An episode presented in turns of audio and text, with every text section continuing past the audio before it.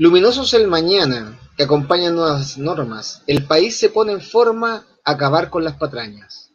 Revolvemos las entrañas del país y sus cimientos. Hoy ya soplan nuevos vientos para todas las naciones, que broten las emociones y aprobar el documento. ¿Por qué partimos así hoy día? Básicamente porque con bastante emoción para algunos, hace unos días atrás, un par de días atrás nada más, se aprueba la propuesta del artículo 1 de nuestra Constitución, que seguramente durante el transcurso del programa vamos a analizar junto a otro elemento. Pero no puedo no partir el programa dando lectura a este artículo 1 que habla acerca del Estado, porque me da la impresión que aquí termina algo e inicia algo diferente. El cómo va a ser es todavía un enigma en muchos sentidos en muchos sentidos. Es absolutamente enigmático para mí todavía para dónde vamos. Pero lo que está claro es lo que ya no va, o lo que ya no está, o lo que de alguna manera se empieza a desvanecer. Te lo leo por si no lo hay tenido la oportunidad de, conocer por ahí. Dice artículo 1, Estado. Chile es un Estado social y democrático de derecho. Es plurinacional, intercultural, y ecológico. Se constituye como una república solidaria. Su democracia es paritaria y reconoce como valores intrínsecos e irrenunciables la dignidad, la libertad, la igualdad sustantiva de los seres humanos y su relación indisoluble con la naturaleza. La protección y garantía de los derechos humanos individuales y colectivos son el fundamento del Estado y orientan toda su actividad. Es deber del Estado generar las condiciones necesarias y proveer los bienes y servicios para asegurar el igual goce de los derechos y la integración de las personas en la vida política, económica, social y cultural para su pleno desarrollo.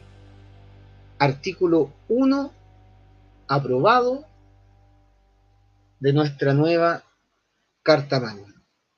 Y la verdad que cuando lo leí la primera vez, lo escuché la primera vez y lo leí por ahí junto a otras personas, no puede sino emocionar saber que algo profundo ha cambiado. Algo profundo en este país dejó de ser.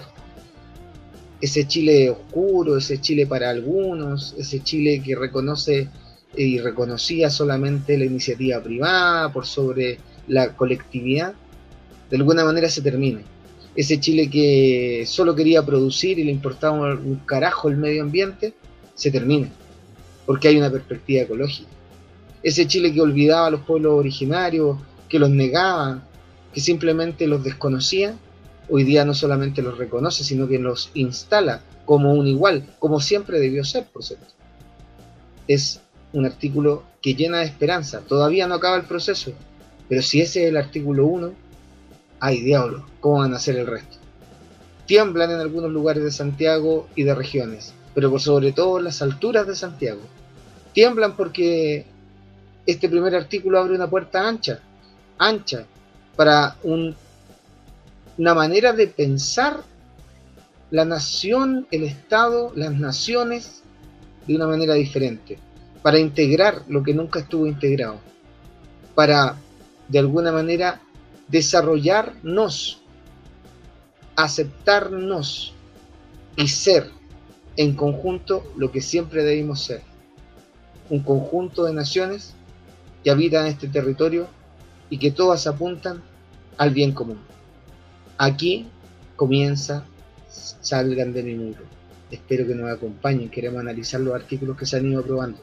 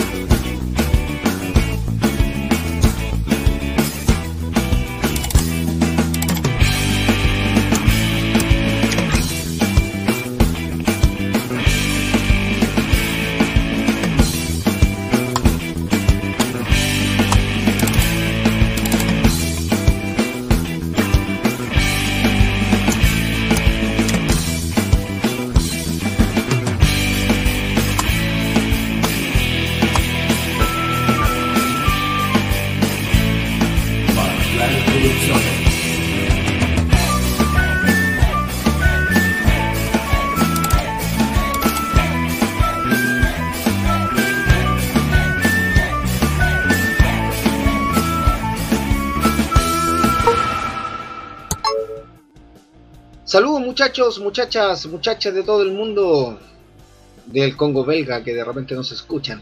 Em, oye, qué, qué, emocionante. Yo quizás, no sé, capaz que tú estás escuchando esta cuestión y te importó un soberano puesco el artículo 1, pero de verdad que a mí me, generó una, una emoción tremenda, tremenda, tremenda al, al leerlo por primera vez, al escucharlo la primera vez, al compartirlo por ahí con más gente, eh, porque de verdad me da la sensación de que algo, algo se transforma. Eh, cuando algo se transforma, yo lo explicaba, en realidad no sabemos para dónde va ni en qué se va a transformar, solo sabemos que se transforma. Y esa sensación eh, también es, bonita, es bonita la incertidumbre, es, es bonito el construir. y por lo tanto pasan, pasan cosas ahí en el corazón, sobre todo sabiendo lo que se va dejando atrás. Sin duda va a haber gente que va a decir que no, que este artículo no cumple tal y tal cosa, pero es parte de la discusión que ha sido todos estos meses, digamos, parte del día a día en Chile. Eh, y ante tanta desinformación, bien vale eh, juntarnos, eh, escucharnos y, conversar. Para eso y para otras cosas más, invitamos a, aquí al, al susodicho, al, ¿cómo decirlo? Al extremista, no, al Leonardo Hilo. ¿Cómo estáis, Leo? Tú también eres extremista, bueno. También, también, digamos las cosas como son.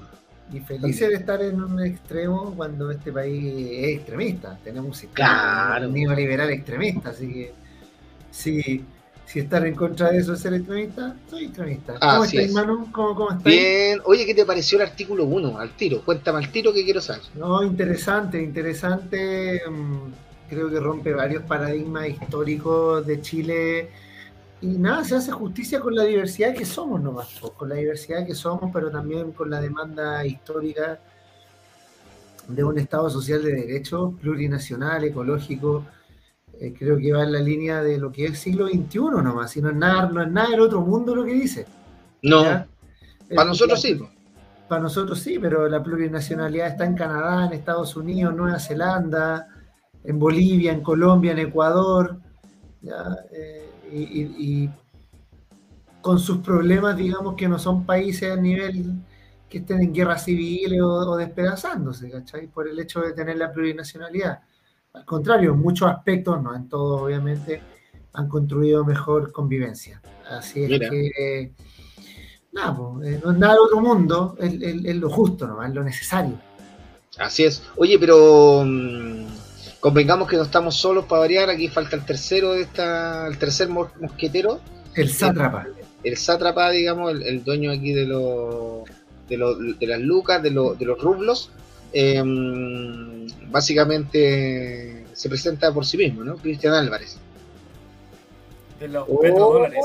De los petrodólares. ¿Cómo está ahí, gracioso? Bien, pues bien, bien, bien, bien. Aprovechando aquí, tratando de leer el, el tema de hoy, porque se escaleta, pero... Es harto. Oye, pero espérate, la pregunta de rigor. ¿Qué te pareció el artículo 1?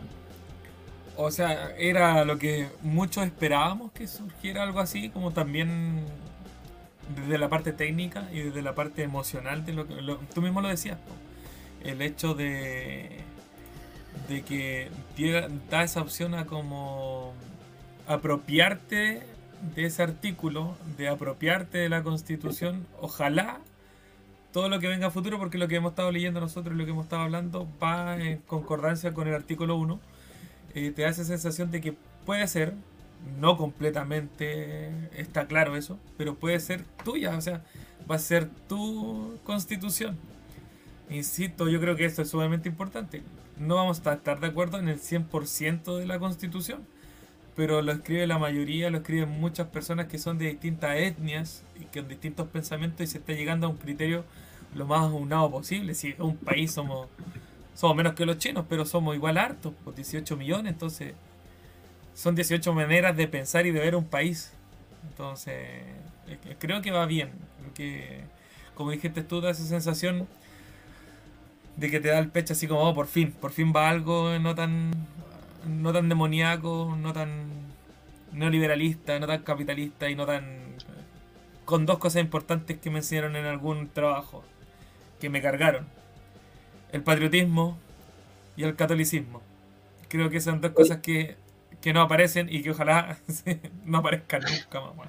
Oye, pero quiero, quiero aclarar una cosa, porque aquí ha sido tema de conversación. Lo tengo que decir, me tomo las banderas y hablando de eso mismo, el artículo sobre los símbolos patrios se mantiene.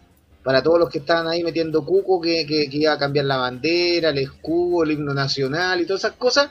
Así que al señor que se puso a cantar Plurichile, next. Para la próxima constitución, señor, su canción.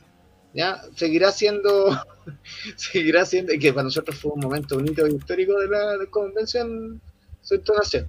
Eh, ya no va a ser Plurichile, tu cielo a su lado. ¿Ya? Em, el, artículo lo dice así, es el artículo 17, dice, son emblemas nacionales de Chile, la bandera, el escudo y el himno nacional. Punto seguido. El Estado reconoce los símbolos y emblemas de los distintos pueblos indígenas.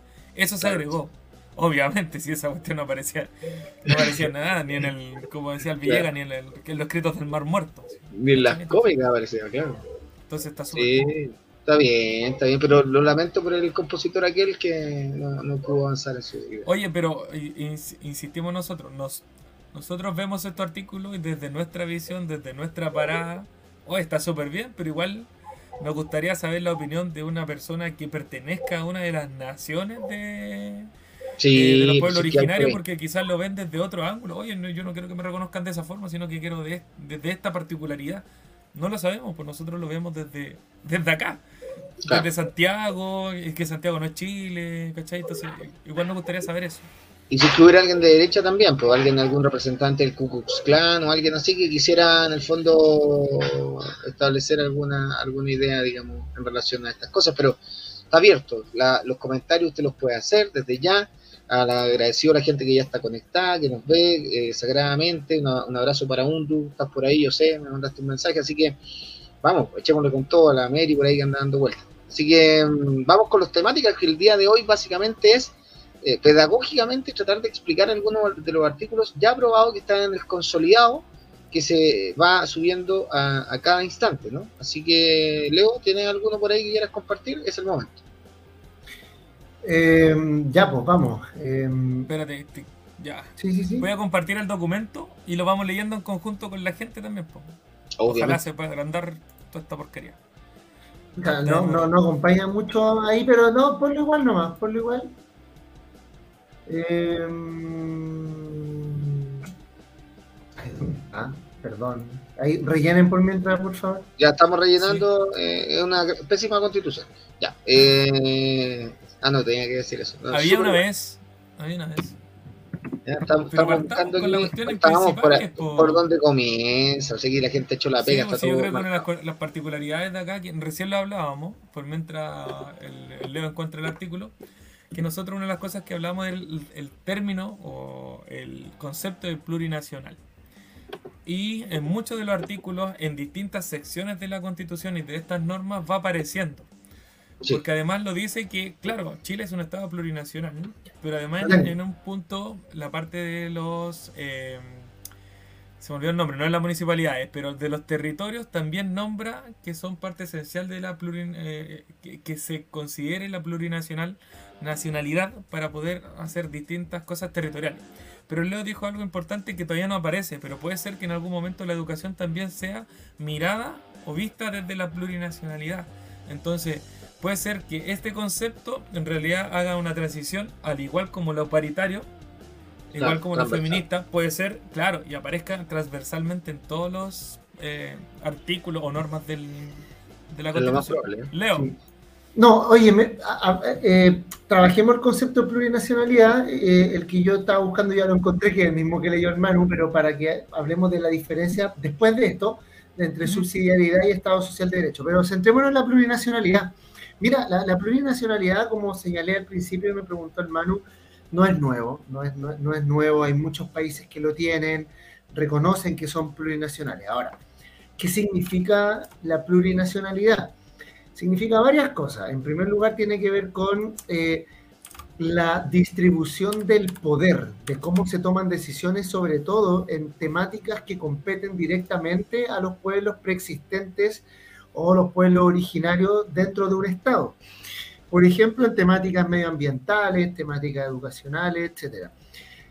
Ahora, cuando, cuando señala el concepto de la autodeterminación, cuidado, porque aquí las hay dos caricaturas fundamentales que se han creado. La primera es que Chile se va a desmembrar y que van a haber varios estados dentro del estado, o incluso han habido algunos más osados que han hablado de una vuelta al feudalismo y que esto traería, sí, no, en serio, y que esto traería eh, oligarquías locales. Señora, señor que nos está viendo, la, hay, hay, muchas formas, hay muchas formas de eh, establecer cuotas de poder dentro de un Estado a los pueblos originarios. Una de ellas, por ejemplo, es que en los organismos de representación nacional hayan escaños reservados.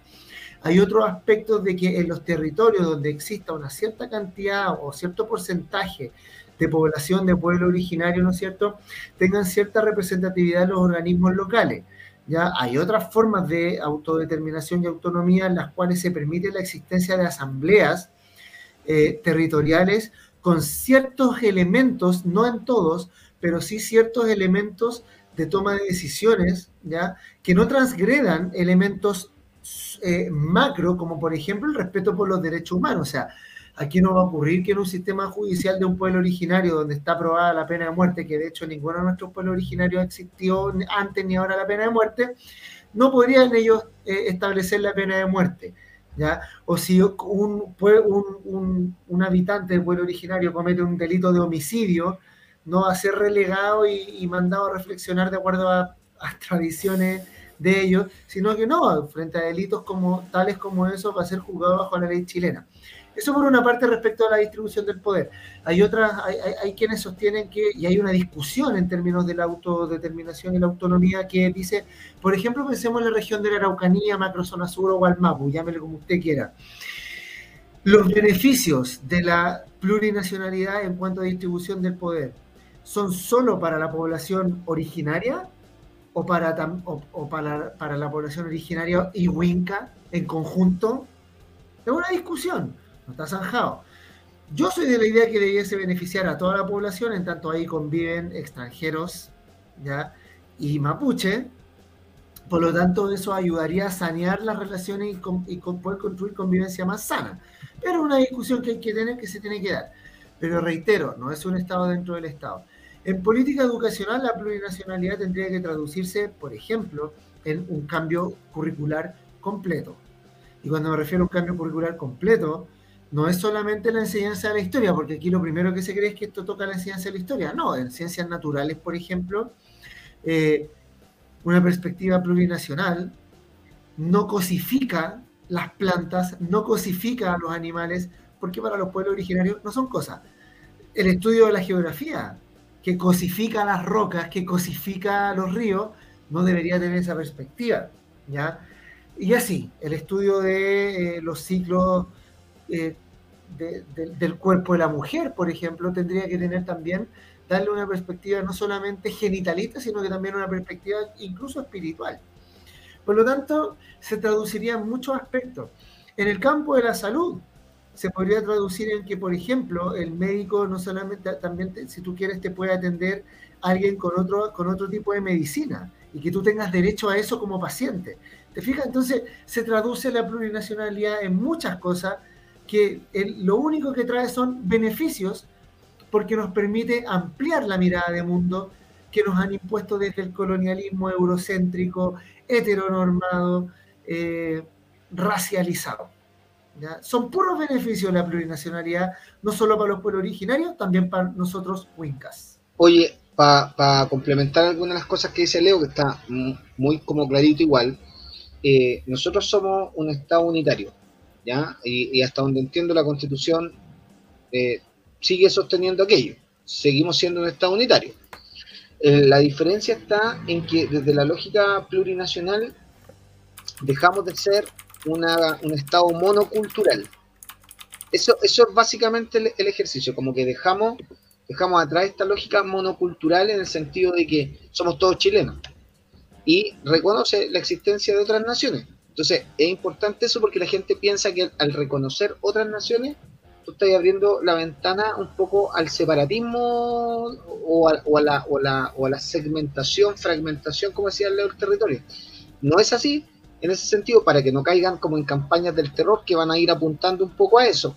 Por otra parte, eh, sostiene también que al ser unitario y ya pluricultural, ya no monocultural, eh, básicamente esto tiene que ver con generar estructuras de igualdad, generar estructuras de derechos sociales, políticos, que ya no apelen a simplemente el, enriquecimiento, el individualismo, sino que hay una redistribución.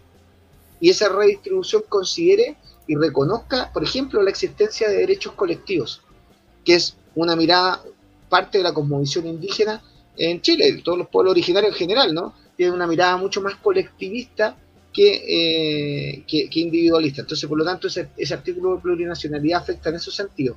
Para aterrizarlo con respecto al tema currículum que hablaba Leo, efectivamente, nosotros lo más cercano que tenemos a algo eh, pluricultural o, intercultural son en las zonas del sur, en el norte, que está incorporado cierto elemento idiomático, eh, ya sea en el pueblo mapuche o, o los aymara Acá lo que habría que hacer, evidentemente, es hacer una reforma muy profunda en términos de educación, muy profunda, que apunte básicamente a que los contextos de los estudiantes, en este caso culturales, sean incorporados en los aprendizajes. Y que, y que eso no va a significar que el muchacho no siga haciendo ecuaciones o siga haciendo otras cosas, las va a seguir haciendo. Y va a recibir seguramente los mismos contenidos que el resto. Lo diferente es que va a aprender el niño la araucanía desde la lógica de su cultura el mismo currículum o los mismos contenidos que seguramente van a aprender en Santiago los que, los que tienen otro contexto, ¿me entendí? Entonces, no, no significa que aquí se van a aprender cosas diferentes necesariamente, sino que se, más bien se van a contextualizar a los entornos culturales. De eso se trata, o para allá apunta, ya porque la gente también te va a empezar a decir, entonces los niños de Santiago le van a enseñar una cosa y a los otros niños otra cosa. No, básicamente es eh, reducirlo al aprendizaje que está contextualizado a su entorno, a su geografía y fundamentalmente a su cultura y a su manera de pensar. ¿Enriquece a la sociedad chilena aquello? Evidentemente que la enriquece, porque obviamente va a tener otras perspectivas que van a ir apuntando en, o van atendiendo a situaciones que son que rigurosamente necesitamos. El medio ambiente está en peligro, está en riesgo. Los pueblos originarios son los que más y mejor se acercan al cuidado del medio ambiente ¿ya? y a su preservación. Entonces, todo eso es un ganancial finalmente en esta, en esta construcción de un nuevo Chile que apuesta por lo menos unos 40, 50 años para adelante, digamos, con esta, con esta estructura.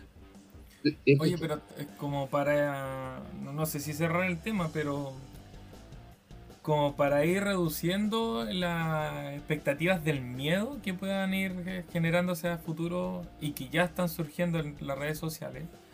Eh, pensando en algo que es sumamente importante, que nosotros siempre lo hemos tenido, en la división de poderes del Estado y en la división de recursos del Estado siempre ha existido. Desde la municipalidad, cuando tiene que buscar sus propios recursos para generar su, su propia. Eh, eh, regular sus propias necesidades, pero todas ellas van de acuerdo a la constitución y a las reglas que ya le pone o le raya la cancha desde la constitución hacia abajo. Entonces, no es que se pueda salir. La municipalidad de Recoleta no es un. no es un estado aparte de Chile, ¿cachai? Entonces, en un futuro lo que se está tratando de hacer con la regulación de toda esta, de, esta constitución es lo mismo. Es entregarle distintas decisiones en algo que siempre ha sido centralizado.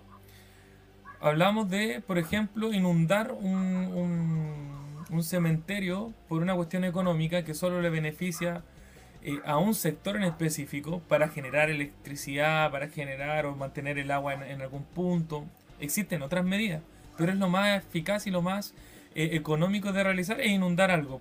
Pero en esa situación no tuvieron poder de decisión las localidades, no tuvieron poder de decisión las personas que viven en ese territorio. Y más, volviendo al tema de la educación, como dice el, Leo y aquí, o sea, el Mano y el Leo, eh, todas esas cosas pasan porque se pudieran tener la decisión siempre y cuando esa educación y esa cultura se haya transmitido durante mucho tiempo a esas personas que van naciendo en esos territorios. Porque hay muchas cuestiones que son esenciales solo y pertenecen particularmente solo a, esa, a, ese lugar donde nacen.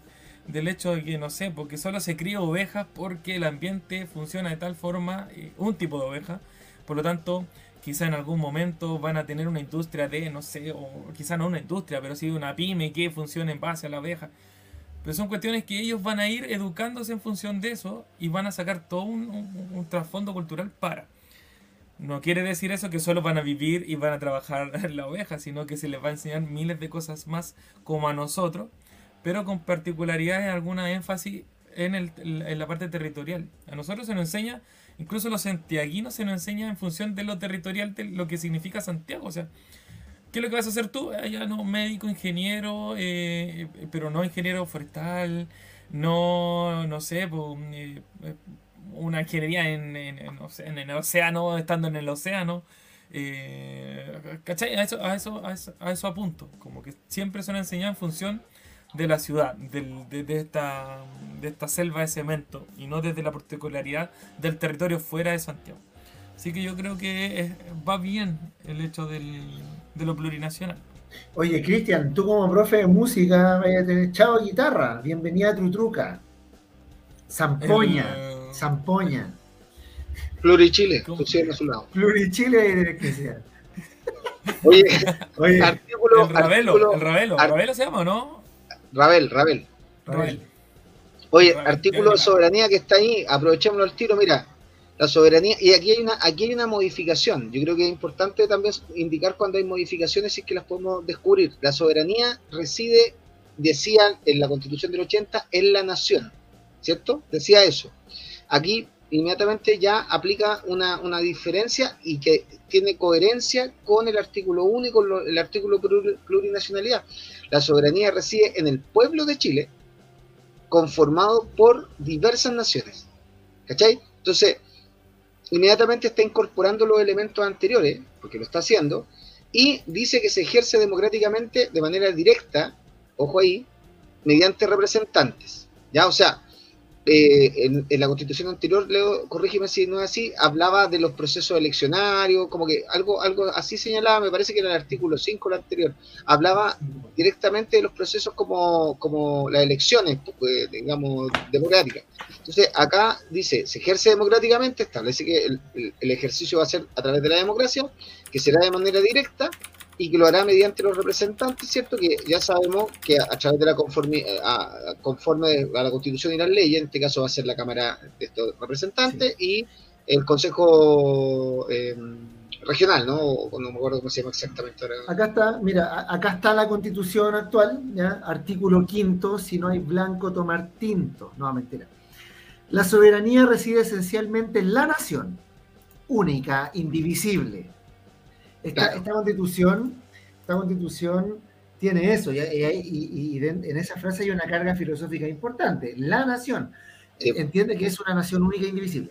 Su ejercicio se realiza por el pueblo a través del plebiscito y de elecciones periódicas y también por las autoridades que esta constitución establece. Ya, eh, no va a seguir dando la lata, pero, ahí está la diferencia.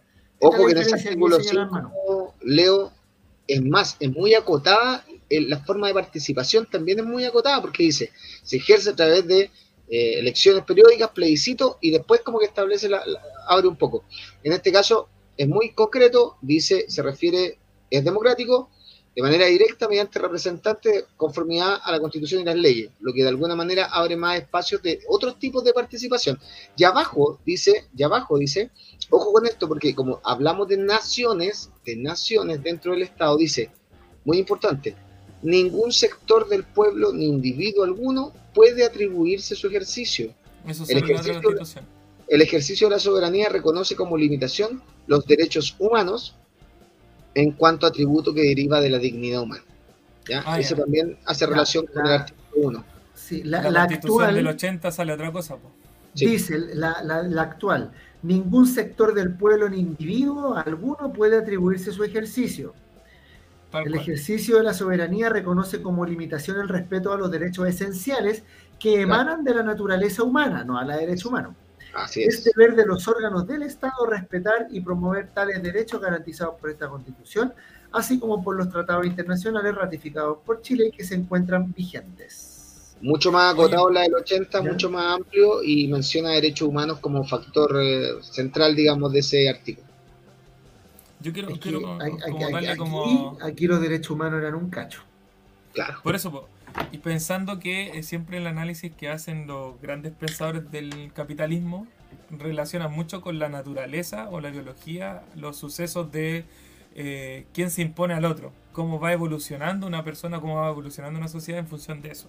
Cuando habla de la naturaleza humana, es a eso. ¿Cuál es la naturaleza humana? les podríamos preguntarnos filosóficamente qué es lo que es, pero ellos apuntan a que es la libertad, la libertad de desarrollo, la libertad de creencias, entre comillas, que son totalmente manejadas por ellos, eh, y viendo la libertad de crecimiento económico. Entonces a eso siempre apunta o apuntaba eh, la constitución de...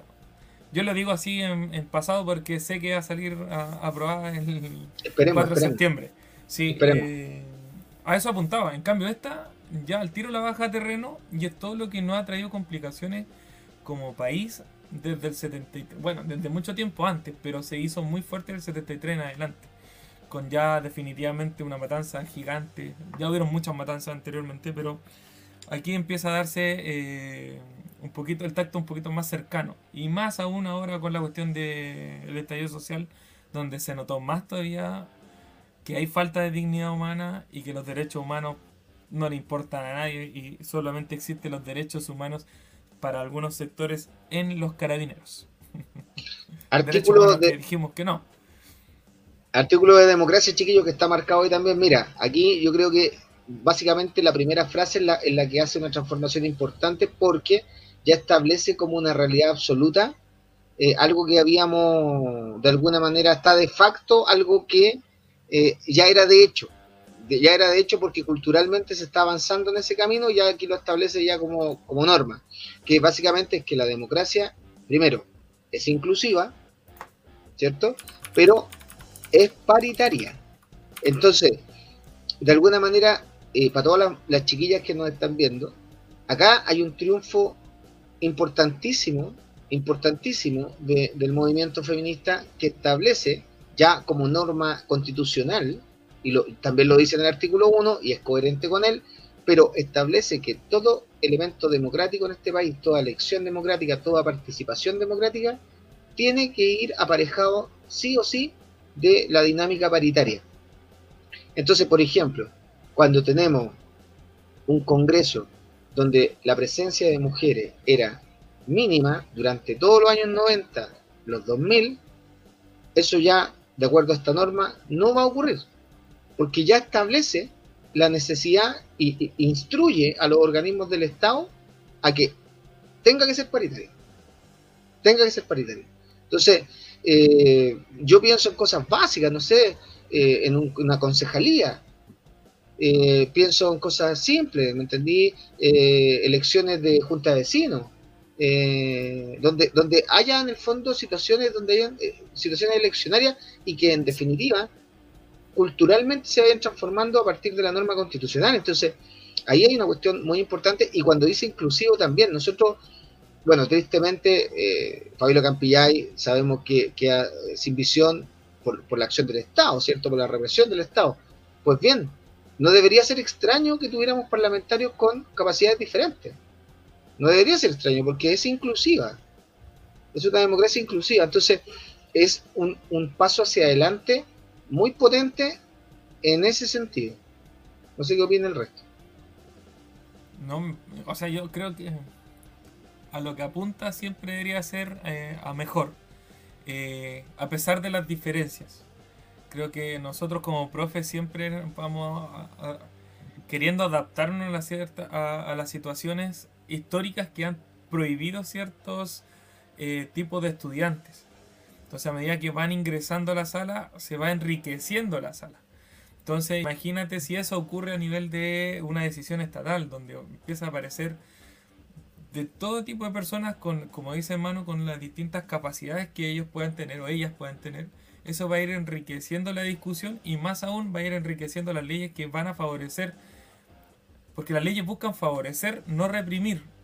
Yo creo que esa es una de las cosas. Bueno, esa es la diferencia, yo creo que con la con la del 73 en adelante, la del 80 con la con las que existían antes y con las que existe ahora. Era solo represión. Y hoy día quizás es algo de convivencia, de una dignidad, de poder sobrevivir ahora en, un estado donde nos pertenece a todos.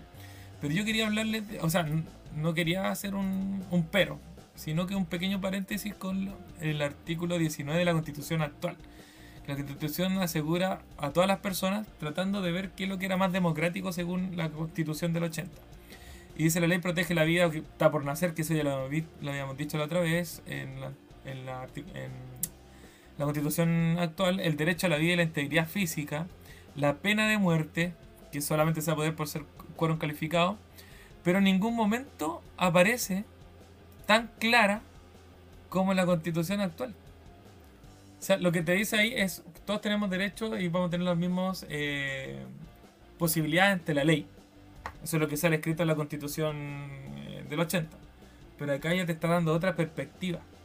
Y esa perspectiva, claro, es mucho más humana. si vamos a tener de verdad que todos vamos a tener posibilidad democrática de participar y no una imposición según cuoteo político, según un estatus social, según un estatus económico. Ojalá eso no quede solo en el papel, sino que se haga un ejercicio cultural, como estamos diciendo hace rato. ¿Leo? Eh, no, eh, yo solo respecto a, a paridad, me parece de toda justicia, ¿ya? Ahora cuando dice directa, participativa, comunitaria y representativa, vamos a ver qué tanto va a ser así. Porque va, tendrá que ser conforme a las leyes. Porque lo directo... Eh, ¿Qué tan directo? Puede generar muchas expectativas y no creo que sea tan directo. Yo creo que el mecanismo más directo que va a quedar va a ser el plebiscito local. Ya lo vimos, ¿se acuerdan? La semana pasada con Comuna Autónoma, eh, donde las instancias eran principalmente consultivas, y ahí ya hay una trampita, pero bueno, hay que seguir avanzando nomás, y es más de lo que tenemos actualmente, y eso es lo relevante. Eso. Oye, el 7 ahí de familia, qué, qué maravilloso ese artículo. Yo creo que deberíamos leerlo. Mira, el Estado reconoce y protege a las familias en sus diversas formas, expresiones y modos de vida, no restringiéndose a vínculos exclusivamente filiativos y consanguíneos, el Estado debe garantizar a las familias una vida digna, procurando que los trabajos de cuidado no representen una desventaja para quienes los ejercen. Yo sé que el Leo ya sabe lo que, lo que, lo que dice la del 80 con respecto a la familia. Dice una línea, media línea, la artículo primero ya está lo, típico, las personas nacen libres igual en dignidad y derecho, copia y pegar de la Declaración de los Derechos del Hombre y del Ciudadano Revolución Francesa. Claro. Y inciso segundo, la familia es el núcleo fundamental de la sociedad, de la sociedad, perdón.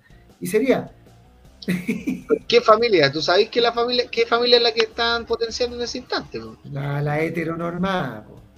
Claro. claro no, catolicismo. Acuérdense que aquí no había divorcio todavía. No, y habían hijos naturales, acuérdate de esa cuestión, por pues, Leo. O sea, hijos, ilegítimos, hijos ilegítimos. sí, pues esa cuestión cambió ya de grande, ya, yo ya era grande, peludo, cuando ya eso cambió. No, ahora es, toda la familia, ahora es toda la familia. Todos los tipos de familia. Maravilloso. Maravilloso, esto, esto es un cambio, también, otro salto se adelante. Pero también es un, es un golpe al...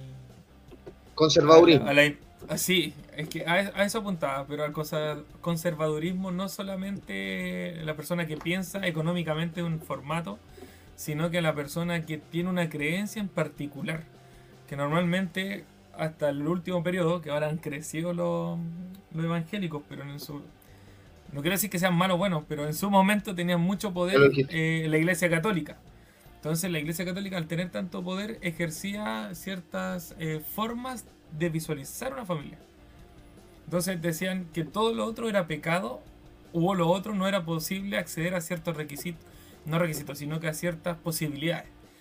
Pasaba que los colegios, espero que hayan ido a menudo eh, terminando con esa forma de discriminación, que una mamá soltera no podía poner a su hijo en un colegio bueno, entre comillas, en ese tiempo, que era un colegio católico. ¿Cachai? De partida íbamos por eso, entonces tenía que ser una, una, familia completa, entonces ahí tenían que andar inventando que tenían una pareja, que eran casados, que se iban a casar, no podía ser eh, una mamá, no sé, una niña embarazada, expulsada directamente del colegio, chao, y anda a estudiar para otro lado, ¿cachai? Entonces todas esas cosas, qué bueno que se estén cambiando. pero Cristian, te pongo un ejemplo mucho más cercano y yo te apuesto que tú mismo lo has dicho. Cuando nos referimos, por ejemplo, nosotros como profe, a un estudiante, su contexto y hablamos de familias disfuncionales. Ah, sí, sí. Son cuestiones que hay que erradicar del lenguaje, ¿cachai? Porque lo disfuncional era todo lo contrario a la familia heteronormada. Entonces uno tendía a estigmatizar y a, y a tomar decisiones pedagógicas distintas cuando había una familia disfuncional detrás, ¿cachai? Vive con, Entonces- la pura, con la pura mamá, vive con la tía, ¿cachai? Oh, familia disfuncional. Y, ese, y, y ahí está el legado de una forma de concebir la familia heteronormada, patriarcal y todo lo demás, ¿cachai? Claro, Familia disfuncional. mira. Qué fuerte eso, po. Y eso Sí, hace nada, hace un par de años. Hace ahora, todavía hace sí. ahora. Todavía, todavía Sí. te aseguro que hay educadores, educadoras en, en el campo de la medicina, en el campo de la administración pública, en el campo privado también, que se habla de familias disfuncionales. Sí. Claro. Y además que bueno, se puso de moda. Se puso de moda el concepto. Entonces, como que choro decirlo. Ah, este weón sabe, porque mira, está diciendo que son familias disfuncionales. Hay que erradicar, Es verdad, hay que erradicar. Título Claro. disfuncionalidad. Sí, uy, oh, el loco, cacha. No, si di- le dijo disfuncional a la familia. Ah, este weón sabe. Es sociólogo. Este es sociólogo. este weón te cacha. Este, este lee, este weón lee. Oye, eh, vamos con el 9, mira, el de que habla de la naturaleza. Oye, este, este va a sacar roncha. Yo sé por qué, te lo digo al tiro. Básicamente lo leo y lo comentamos. Mira, las personas y los pueblos son interdependientes con la naturaleza y forman con ella un conjunto inseparable. La naturaleza tiene derechos, ojo ahí. El Estado y la sociedad tiene el deber de protegerlos y respetarlos. Pero aquí viene la parte más que puede sacar roncha. El Estado debe adoptar una administración ecológicamente responsable y promover la educación ambiental y científica mediante procesos de formación y aprendizaje permanente. ¿Qué tal? Me trataron de hippie por esto. Y aquí estamos. Sí, ¿verdad? ¿Te acordáis? Sí, hace como un año atrás. Hace como un año. No, la Pero es que aquí, aquí debería estar la parte del Leo, debería ser ahí, naturaleza, sujeto de derecho. Sujeto de Sí. derecho. Oye, no, claro, pero mira. pero ahí, ahí eh, tenía decisión por sí misma. po. Mira, la constitución de Bolivia y de Ecuador tienen casi esto es un copiado pegado de Bolivia a Ecuador. Pero así todo, eh, esto no se ha traducido en, en- en que de verdad tenga derecho y esto se respete. Los, pro- los megaproyectos que tienen impacto negativo en la naturaleza siguen eh, gestándose, siguen ejecutándose y, y vienen nuevos. ¿ya? O sea, estamos hablando de en el extranjero, esos proyectos Sí, son. po, en, ah, en Bolivia, en Bolivia, una de las grandes críticas del progresismo y una de las grandes críticas que viene desde, la- desde los pueblos originarios hacia Evo Morales y hacia Álvaro García Linera, que es el gran intelectual y gestor de la constitución de Bolivia, es que justamente esta parte no se cumple. ¿ya? Eh, Bolivia está lleno de mega, megaproyectos extractivistas. Ahora, la diferencia está en que la empresa privada en Bolivia eh, le colabora al Estado en la extracción, ¿ya?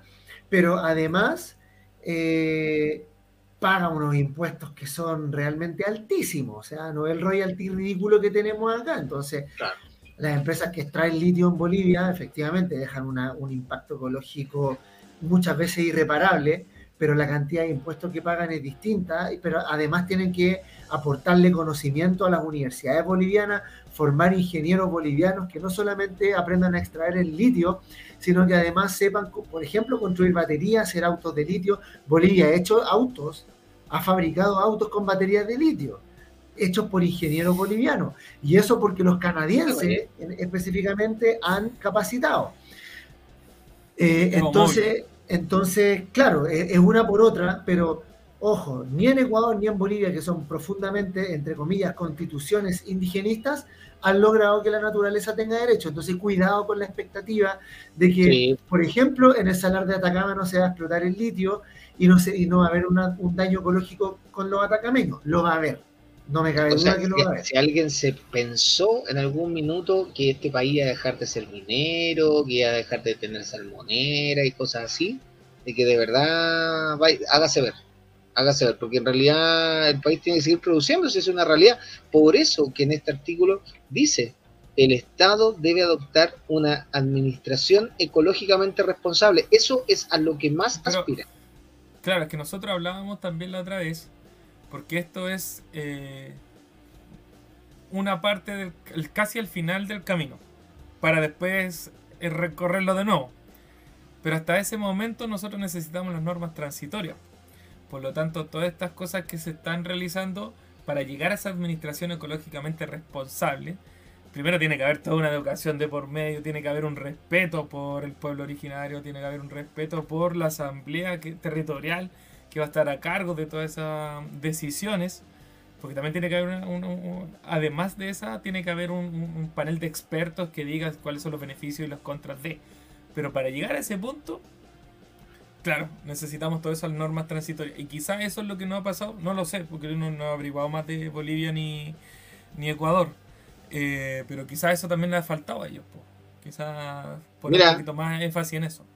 Leo un comentario, mira, Isabel dice, es un, en un electivo que hago en el colegio, en biología de los ecosistemas, hablamos y compartimos sobre la cosmovisión de los pueblos indígenas. Un pequeño paso, pero ojalá para los profes, ojalá todos, los profes lo hicieran. Eh, mira acá, Eduardo, me encanta este análisis. Saludos. Aquí, María Cecilia. Hola, hola para ti también. ¿Ya? Eh, sí, me interesa, me interesa harto el artículo que habla de Chile es un país oceánico. Ya que estamos hablando un poco de esto, Chile, aquí tiemblan, hay siete familias en este momento que se les cortó la luz, el internet y todo, ¿ya? Y la cordillera, y la cordillera. Y no, pero vamos por partes, mejor.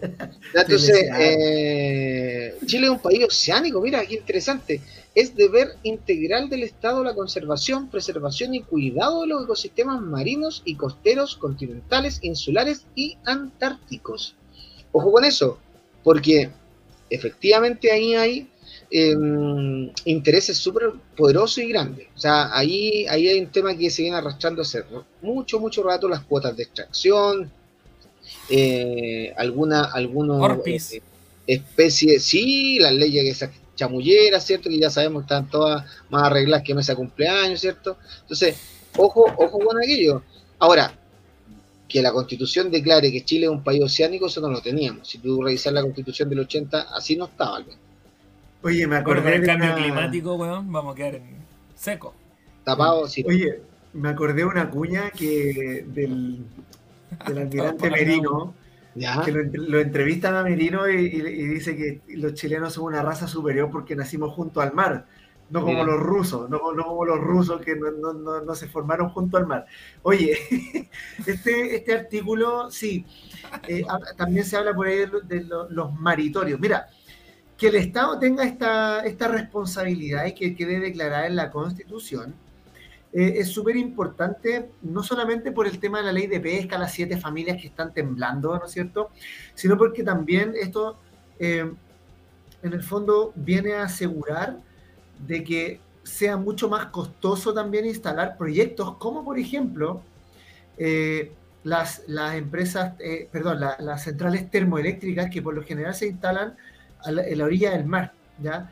Porque se saca agua del mar para, para con, con carbón hacer la hervir y que se muevan las turbinas, etcétera. Entonces, le pone trabas a, ese tipo de proyectos, le, pone trabas a la pesca industrial, ¿no es cierto? Y a las cuotas que van a tener, sobre todo la pesca industrial, porque tú tienes que asegurar que las especies puedan volver a reproducirse. Ese es el gran, problema que, ese, es el gran problema que tienen los pescadores artesanales. Pero además tiene que ver con los equilibrios ecológicos. O sea, eh, por poner un, un ejemplo simple, eh, el cambio en las temperaturas de las corrientes oceánicas te puede generar un desastre ecológico, pero irreparable. Irreparable. Y tiene que ver con, por ejemplo, si va a haber más o menos precipitaciones, eh, lluvia y por lo tanto nieve. O sea, eh, es, un ecosistema tan frágil, tan delicado, que hay que cuidar el ecosistema tanto terrestre como marítimo. Por eso es un avance importante este artículo, aunque insisto, esto no necesariamente se va a traducir en lo que decía arriba, que es el buen vivir. El buen vivir es un principio filosófico justamente de los pueblos originarios, el, artículo 9. Ahí está. la, bueno, el buen vivir es, eh, eh, son, es un equilibrio que, que, tiene que ver con política, con economía, también con medio ambiente. ¿ya? Y el buen vivir es justamente de los pueblos originarios del norte, del sur, de Ecuador, de Bolivia y, de todo el, espectro em, latinoamericano, que justamente tiene esta base. El buen vivir es justamente también aprender nosotros y nosotras a vivir de manera distinta, de una manera más austera, porque vivir de manera más austera implica el cuidado del medio ambiente. Estamos dispuestos todos y todas a vivir de manera más austera y eso es un cambio cultural importante, toda vez que el neoliberalismo nos ha eh, hecho, nos ha eh, transformado en principalmente consumidores. dejando de lado todas las otras, dejando, por eso es un cambio cultural súper complejo, súper complejo poder llegar a esto. Pero al menos está como marco y el Estado tiene un deber respecto de eso. Bueno, si no les gustan, salgan de acá. La dejo ahí. Tú lo dices por, tú lo dices por Gabriel. la, vieja le está, la, vieja, la, vieja le está gritando en la oreja. Un poquito, de, empatía. Después, que empecemos a hablar de esto, vamos a sacar temas de. Oye, plurilingüismo. Plurilingüismo, mira. El 12, 15, 12 dice ahí. Plurilingüismo. Chile es un estado plurilingüe. Esto sí que es bonito igual. Es un estado plurilingüe. Su idioma oficial es el castellano y los idiomas de los pueblos indígenas serán oficiales en sus territorios y en zonas de alta densidad poblacional de cada pueblo indígena. El Estado promueve el conocimiento, revitalización, qué importante esa palabra, revitalización, valoración y respeto de las lenguas indígenas de todos los pueblos del Estado plurinacional. El Estado reconoce la lengua de señas chilena como lengua natural y oficial de las personas sordas, mira, cuando hablábamos de la inclusión hace un rato, así como sus derechos lingüísticos en todos los ámbitos de la vida social ojo los que son eh, hacen eh, lengua de señas porque va a tener más pega que ¿ah? aquí ya se abre un campo fíjate. Entonces fíjate que y doy la palabra después de decir esto em, me parece que aquí también hay, hay culturalmente una transformación importante con respecto a, los idiomas em, porque hay, hay lenguas que se perdieron. Se perdieron durante los siglos hacia atrás, los tiempos hacia atrás, las décadas hacia atrás, se perdieron básicamente por la imposición el, lenguaje se impuso. Nuestro, lo que estamos hablando hoy día, lo que usted me entiende, es una imposición cultural eh, en base a violencia, en base a muchas cosas. Eh, y hoy día hay una intencionalidad desde la Constitución de tomar, revitalizar, levantar, valorar y respetar esas lenguas y, y, que en cada una de las regiones donde es importante, hay un peso específico ahí, se puedan transformar en oficiales. Eso eh, ayuda, colabora mucho en la, autonomía y nos obliga también a, hacernos cargo como sociedad de aprenderlas o de tener cierto manejo en relación a aquellas. yo tengo una, como una apreciación o un pequeño... si no, no. pequeño temor a esto. Lo que pasa es que eh, el sistema está tan bien hecho para que la gente del campo migre por obligación a la ciudad que si no se cambia ciertas situaciones, esas escuelas, que normalmente son las escuelas rurales, comienzan a desaparecer. Están teniendo, por los que yo conozco, son poquitas escuelas, pero en su totalidad, en multicurso, ¿cómo, ¿cómo se llama eso? Multinivel, no me acuerdo cómo se llama. Pero cuando son muchos niveles en una ah, sí, sí, sí, Multinivel. Sí, ya, puta. Ocho niños, diez niños, esos son los únicos que van a recibir ese tipo de educación. ¿Qué pasa con el resto que migra por obligación? Porque el papá, no sé, acceder a un trabajo en la ciudad, Santiago, que todos están viniendo acá, Santiago. Aquí no vamos a tener ese acceso a ese tipo de educación. O sea, va a depender, pues, Cristian, porque básicamente la norma habla de que eh, en los espacios urbanos eso tiene que seguir estando. Ahora, eh, efectivamente, si uno quisiera llevar esta norma un poco más, hilarla más fino, hay zonas de Santiago donde hay mucha presencia indígena. Si tú revisáis el censo, podríais descubrirlo, quién, quién, quién asume ser parte de determinado pueblo originario. Por lo tanto, en esas comunas que concentran esa población, perfectamente podrían haber programas a, base de, de, las corporaciones municipales donde uno de los ramos fuera eh, o uno de los talleres fuera eh, el idioma en cuestión, ¿me entiendes? O sea, podría darse. No, hoy día ya, ya existe, ya existe una norma. Y es que cuando en un colegio la matrícula, el 50% más uno, ¿ya? Eh, tiene una, son pertenecientes a un cierto pueblo originario, el colegio está obligado a enseñar esa lengua. Eso ya ah, existe. Sobre el 50% de la matrícula, sea donde sea. ¿ya? A lo mejor los seleccionan también. 50, 49. claro. Pero igual yo creo que es bueno que eso se, eh, como lo dijimos la otra vez, que se plantee de forma un poquito más concreta, porque cuando digan zona, ya, aquí, comuna, al, Pero que para eso, está el cuerpo legal. Para eso está la ley que, tiene que aparecer posterior a, posterior a esto. Se tiene que legislar en muchas de las cosas que estamos hablando, tiene que luego haber una legislación que apunte un poco a normar en lo concreto, ¿no? En lo concreto, pero si ya está estipulado como, como cuerpo magno, eh, obviamente ya obliga a que se tenga que hacer el trabajo legislativo, porque no puede quedar en el aire, ¿me entendí? Oye, y aquí llegamos a este artículo que yo creo, por la hora, me parece que es como el último que podemos echar. No, pero eh, es atingente a lo que está ocurriendo esta semana y este fin de semana. Así que, Manu, pégate aquí a ver ah, ya. cómo, lo dice, Estado laico. hoy nunca, aquí Domingo Santa María llorando en su tumba, llorando así de emoción. Eh, las leyes laicas, llorando en su tumba. Eh, matrimonio civil, registro civil. Extraordinario. Bueno, alguna vez Chile pintó para bueno. ¿ah? Alguna vez Chile pintó para bueno. Pero ya, dice así: Estado laico.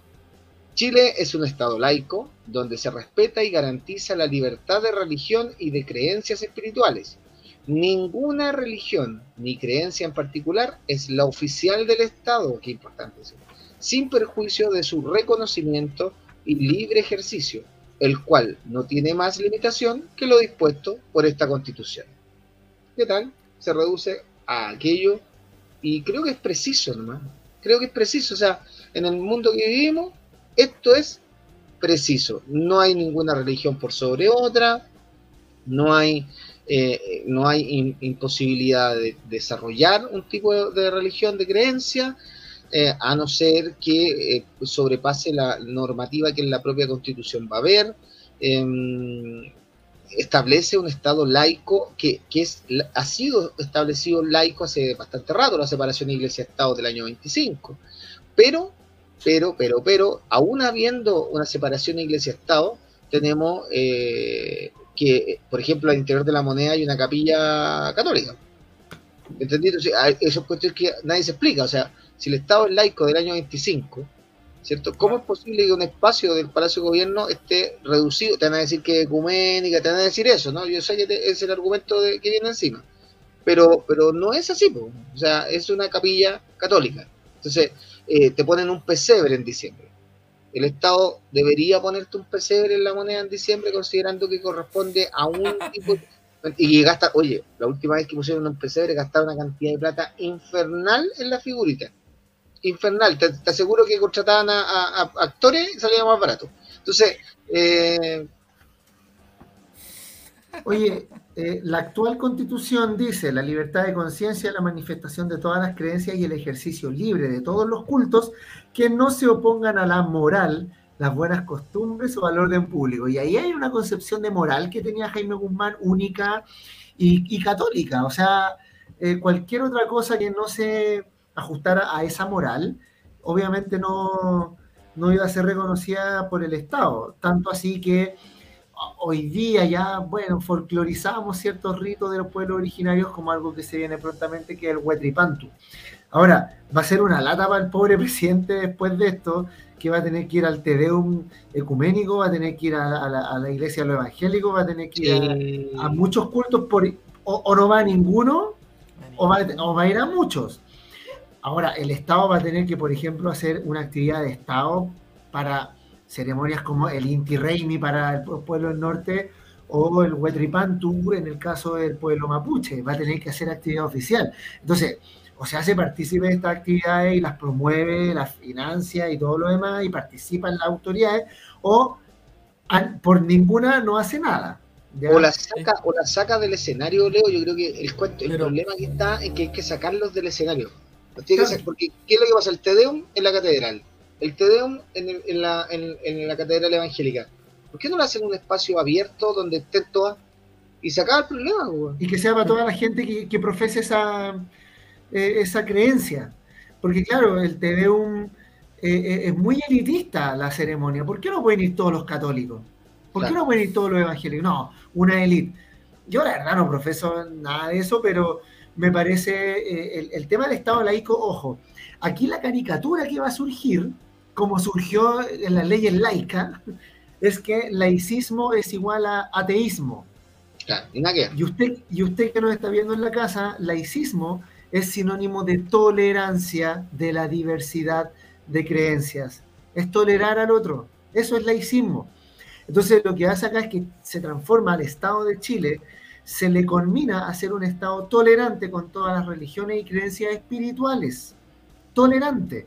Y la tolerancia significa que se permitan los espacios para su expresión sin que haya una condena o persecución alguna, como cuando los romanos perseguían a los cristianos, por poner un ejemplo. ¿ya? Eh, su libre ejercicio y solamente la limitación es lo que está dispuesto en esta constitución. Yo imagino que la limitación va, se va a referir a orden público, no a moral, como dice O a la- delito, o a, o a delito. o a algún tipo delitos, de- claro, porque, porque tampoco vamos a permitir que aparezca un Antares de la Luz. po. Eso no Claro. es tolerable, no es tolerable Antares de la Luz. Cristian, ¿qué te pero- parece Antares? ¿Algo quieres decir? Pucha, mi hermano está preso. Ah, no, se. No, mira, que yo creo que hay algo que, que ustedes están diciendo que me parece igual. Voy a hacer una crítica, pero puede ser que esté errada mi crítica. Es referente a la forma en que ustedes están visualizando la participación del Estado en las distintas manifestaciones religiosas, espirituales, lo que sea. Ateo. Una de las cosas que dice esta constitución, la, la que se está mm, eh, sacando paso a paso eh, actualmente en la convención, es que se le da énfasis al Estado en los territorios. Entonces, por lo tanto, no es necesario, desde ese punto de vista, que el presidente un delegado del ministerio, no sé qué miércoles, vaya a cada una de las eh, fiestas religiosas o tenemos lo que sea que se haga en los territorios, porque ya el Estado se supone que va a estar presente desde el momento en que se inicia el no sé cómo llamarlo, pero la elección de la, la comuna, ¿cómo es que se llama, Leo? La comuna Autónoma. la comuna autónoma. Ahí ya se hace presente el Estado. Entonces, si ya tiene los recursos para generar, debería ser desde ahí. Creo que la visión va apunta a eso. Puede ser que estoy equivocado, pero yo creo que como que para allá va. Sí, pero es que hay algunas tradiciones que son medio republicanas asociadas a las religiones. Entonces, ya, porque tú el Te Deum, Pero eso es porque te lo pero es que, eh, pero es culturalmente te que- lo impusieron. po. pero culturalmente se ha venido desarrollando, entonces hay algunos simbolismos que igual cuesta dejarlos de un segundo a otro. Y Oye, requieren de un Transitorio. proceso. Yo, yo quería hacer un punto. ¿Qué va a pasar aquí con la educación y los colegios que reciben fondos públicos que se declaran de una religión y que imponen ciertos ritos dentro de un colegio?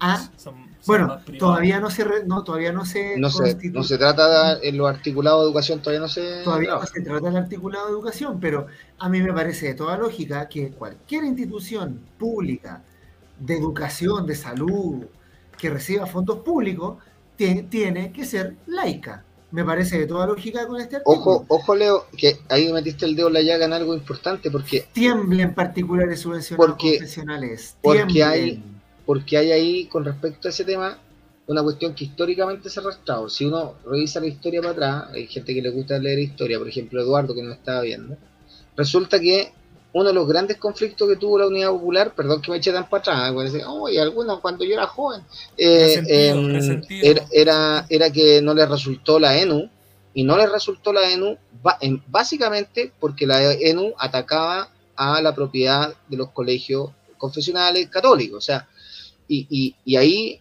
se asoció la, la democracia cristiana como un defensor de este tipo de colegios y por lo tanto se pasa, por otras razones, y esta, hacer oposición dura del gobierno. Entonces, eh, el articulado, el articulado de, educación es un articulado muy sensible que si tú me preguntáis a mí lo que va a pasar, yo no soy visionario, no tengo una bolita mágica, pero lo más probable es que la, la propiedad de los colegios siga el dibujo que hoy día tiene.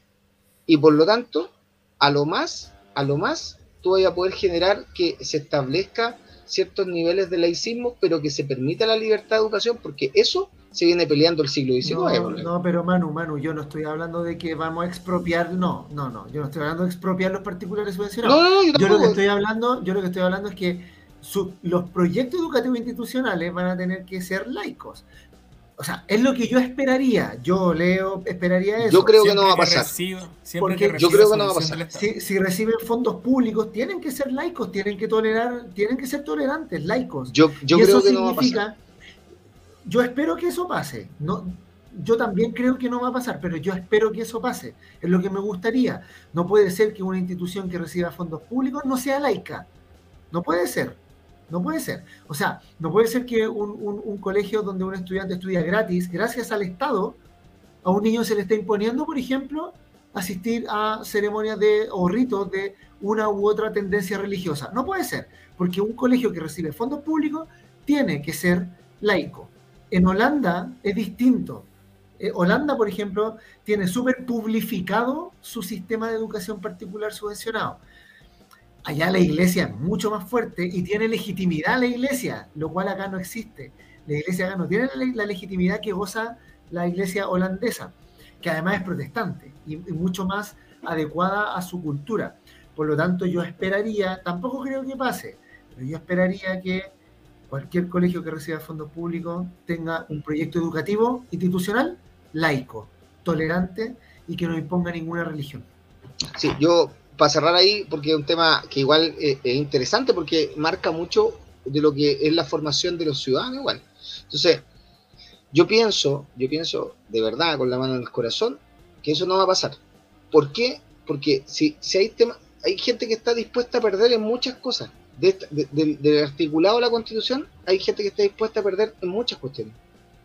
Pero hay, hay algunas puertas que tú no podés cerrar hay algunas puertas que tú no podéis cerrar porque a nadie le conviene que se cierren. Y cuando digo a nadie, estoy mirando desde, desde el sector más de acá al sector más de acá. A nadie, a nadie le conviene. La educación es una llave que permite atrincherar determinadas ideas, conceptos ideologías. Nos guste o no nos guste. Nos guste o no nos guste. Y del sector que sea. Por lo tanto, establecer ciertas como contenciones, cierto, cierto amarre con respecto a lo que pueden ser o no pueden ser la ideología involucrada en, esa es una cuestión que nadie está dispuesto a perder. También, Manu, pero, sí, Manu, pero, o sea, no puede ser que colegios que reciben fondos públicos, mira, el, el 19 de, próximo martes 19, está planificada por el Ministerio una jornada de educación no sexista. No puede ser, no puede ser que un colegio que recibe fondos públicos no haga esa jornada ah, no, no. porque sus creencias religiosas van en contra o, la educación no sexista, su proyecto educativo va en contra de la educación no sexista. No puede ser. No, no, no, es que yo estoy de acuerdo estamos contigo. financiando todos los chilenos. Es que yo estoy de acuerdo contigo, lo que pasa es que estoy tratando de visualizar la cuestión. Lo que yo, lo que yo creo no está tan alejado de lo que tú estás diciendo, lo que Cristian piensa. Lo que pasa es que yo lo estoy llevando a la cuestión muy práctica. Esto es lo que yo creo que es una cuestión política y una cuestión ideológica de la cual nadie, absolutamente nadie está dispuesto a transar. Pero mira, capaz que saquen una cuestión, un reglamento tan, no sé, ya van a tener todo un, proyecto educativo muy similar, laico, lo que quieras, pero la clase va a tener la elección entre clase de religión y clase de filosofía, religión católica. O de ética, de ética que hay en algunos lados. y le van a inventar una OEA y al final van a recibir subvención. Pues ya, pues, entonces, yo creo que hay que esperar a que salga eso para que lo critiquemos con base más encima que somos profes y lo hemos visto. Eh, pero yo creo que es bueno que cerremos el programa de ahora. Chao. Sobre todo con este artículo. Nos, están, nos están cortando, eso es intolerancia. Intolerancia es que ustedes no, son católicos, pues entonces yo necesito tener este feriado. Bueno, hay algo que nos da, hay algo que nos da el catolicismo, que son Grandes feriados. Gracias, gracias. Oiga, eh, sí, hay, en la constitución tiene que quedar que se van a respetar todos los feriados católicos, eso sí. Todos. todos. Sí, todos, Ahí y agreguen más si quieren, agreguen más si quieren. Maten más Jesús. Oye, pero fuera, fuera, chiste, fuera chiste, ¿qué sería de nuestra vida siendo feriado? Católico. O feriado en general, ¿no? ¿Qué sería? Más explotación, pues. Sí, pues. Entonces, agradezcamos igual. Menos mal que Dios creó al mundo y descansó el domingo, si no. Yo he conocido profes de religión que dicen, oye, a mí en la sala no, no, no me pesca nadie, pero gracias a mí tenéis feriado. Listo. Sigue, oh, continúe. Continúe. Oye, eh, creo que hay recomendaciones, ¿o no? ¿Hay recomendaciones? Ah, Leo creo que tenía ¿no? Yo también tengo otra por allá. Oye, mira, yo eh, quiero recomendar una película. Ah, mierda. Quiero, quiero recomendar, mira. Eh, Empiece ahora y termine el lunes. Sí, sí, mira. Eh, si es la que estoy pensando. Yo este año, este año cumple 40 años siendo emitida de manera No te- interrumpida en el canal público Jesús de Nazaret. Más que Don que Francisco. Oye, 40 años de ininterrumpidamente Jesús de Nazaret. Es una película larguísima, ¿ya? Extraordinario. Sí, eh, mira, eh, es una producción de 382 minutos. Oye, pensé que el Titanic era larga, la verdad. Y- Oh. Y TVN la empezó a transmitir en el año 82. Oye, pero... Y recién va a 2015 terminar este año. Y va a Ya, terminar. pero mira, el 2015 fue remasterizada, así que ahora la podemos ver en HD. HD, HD. Sí. Y nada, pues no, es un clásico, es un Oye, clásico. más Oye, larga que Grey's Anatomy. Así que el Oye. viernes 15 de abril, todos a las 5 y media de la tarde parte y va a terminar a eso en horario prime a las 22.30 horas. Oye, Oye, pero- ¿tenemos transmisión en conjunto con TVN o no? Es sí, Radio. Alburo va a transmitir. Jesús Yo, yo quiero contar algo, quiero contar algo que yo, yo en general, no, yo no soy bueno para ver películas religiosas, en general, digamos. Igual he visto algunas, el manto sagrado, cuestiones, igual me manejo, igual me manejo. Pero, pero debo pasión, decir que, la la pasión y toda la cuestión, Bueno. pero debo decir que esta película, Jesús de Nazaret, eh, como confección, como confección de película, es realmente extraordinaria. Realmente extraordinaria. No, y, y- y te pone te pone buen contexto histórico, ¿cachai? Sí. de, de- de la vida cotidiana en Roma. Es como. No, por eso digo, sí, a ver, vaya sacándonos, sacándonos las creencias y todo. eh, yo la otra vez lo dije en un programa, léase la Biblia. Si la Biblia es una fuente histórica riquísima, porque refleja la mentalidad de una época y refleja la mentalidad de los cristianos y de ese mundo. Léalo. Vea estas películas también, porque en el fondo eh, es un ejercicio de empatía también. Además que Jesús era revolucionario, pues si echó a los mercaderes del templo, sí, eso es lo que tenemos que rescatar de, de Jesús, esa alma revolucionaria en un contexto complejo para hacer revolución. Haya existido o no haya existido, usted lo creerá, sea un personaje mitológico o real, el personaje es interesantísimo y eso es lo que tenemos. Cosa de cada quien igual. Cosa de cada Sí. quien igual, si cree o no cree, cada uno con sus cosas. y Oye, no pero- era rubio ojos azules, era, era, No, era pues sí, aceitunado, Claro, era como Pero- Daniel- Jadwe. era como... Oye, pero, pero el asunto, esa es mi recomendación. Y Oye, hacían el programa. 7:30 horas. so- solo, live. decir, solo, solo decir igual con respecto a la película que eh, qué llamativo que terminamos hablando del Estado laico y durante 40 años el Estado laico la ha venido Sí, po, que, que eso ya es un síntoma ya inequívoco. Pero partió en el 82, pues claramente Claro. en contexto histórico. No, pero después el 90 y el 2000 y siguieron dándole y la gente la pide. Oye, la gente la pide. Pero que- viejo. Bajo la misma concepción que tú estabas hablando recién. Oye, es que son cosas que no se pueden ir terminando de un- y no como se- 20 años tratando Claro de sí, terminarla, pero es que por eso te digo, y nosotros, No, nosotros que no, no, no adscribimos a la cuestión, encontramos que una gran película y está bien, ¿cachai? Está bien. Ahora, Pero la- que la vean en Netflix. Idiota. ya voy con, voy con el recomendación, se ve más o menos nomás. Jaime Baza, Cerebro Mentor, junto al otro pelado buena onda. Chile decide por una nueva constitución, ¿ya? Básicamente eh, sabemos de la importancia de Jaime Baza durante el transcurso de la convención. Acá en este texto se dedica a trabajar, a hablar de temas que son importantes y del por qué es necesario hacer esos cambios. Y por ejemplo, tiene capítulos que hablan del Estado subsidiario, ¿cierto? Sabemos que el Estado subsidiario murió ya con el artículo 1, ya murió el Estado subsidiario. Entonces, eh, se dedica a un poco a, contextualizar por qué viene el, cambio constitucional, que eso ya se ha hablado y se ha escrito harto, pero más adelante se dedica un poco a hablar eh, de, los motivos por cual- los cuales hay que cambiar y cuáles deberían ser los caminos en avanzar. Entonces, te vas cuenta que un poco lo que piensa Jaime Baza en Chile Decide es un poco lo que hemos tenido y hemos leído en este resultado del consolidado. Así que es una buena lectura, no viene mal, nunca viene mal echarle un vistazo a aquello. Cristian. Oye, yo tengo dos recomendaciones. La primera, oye, siguiendo con esta weá laica, con esto laico, pero de verdad creo que musicalmente Jesucristo Superstar, la versión en español, es muy buena. Muy Y en buena. inglés también, viejo. Y en inglés Es que también. lo que pasa es que la, la- la parte orquestal del- de lo español eh, encuentro que está mucho mejor elaborada que la parte gringa. Ahora, los gringos hicieron, eh, son precursores del, del No, estilo, del y- formato. y, y los gringos cantan mejor. La- eh, oye, Judas, Sí, ¿cómo canta Judas? Extraordinario. Jesucristo Teddy Superstar es Bautista. Judas extraordinario. ¿Teddy Bautista se llama? Extraordinario. Teddy Bautista se llama el, el Judas de Jesús en español. Y les voy a ¿eh? recomendar que no sigan, que no sigan a ese personaje, por favor, porque ese personaje que aparece ahí está hablando pura estupidez y pura fake news de la convención.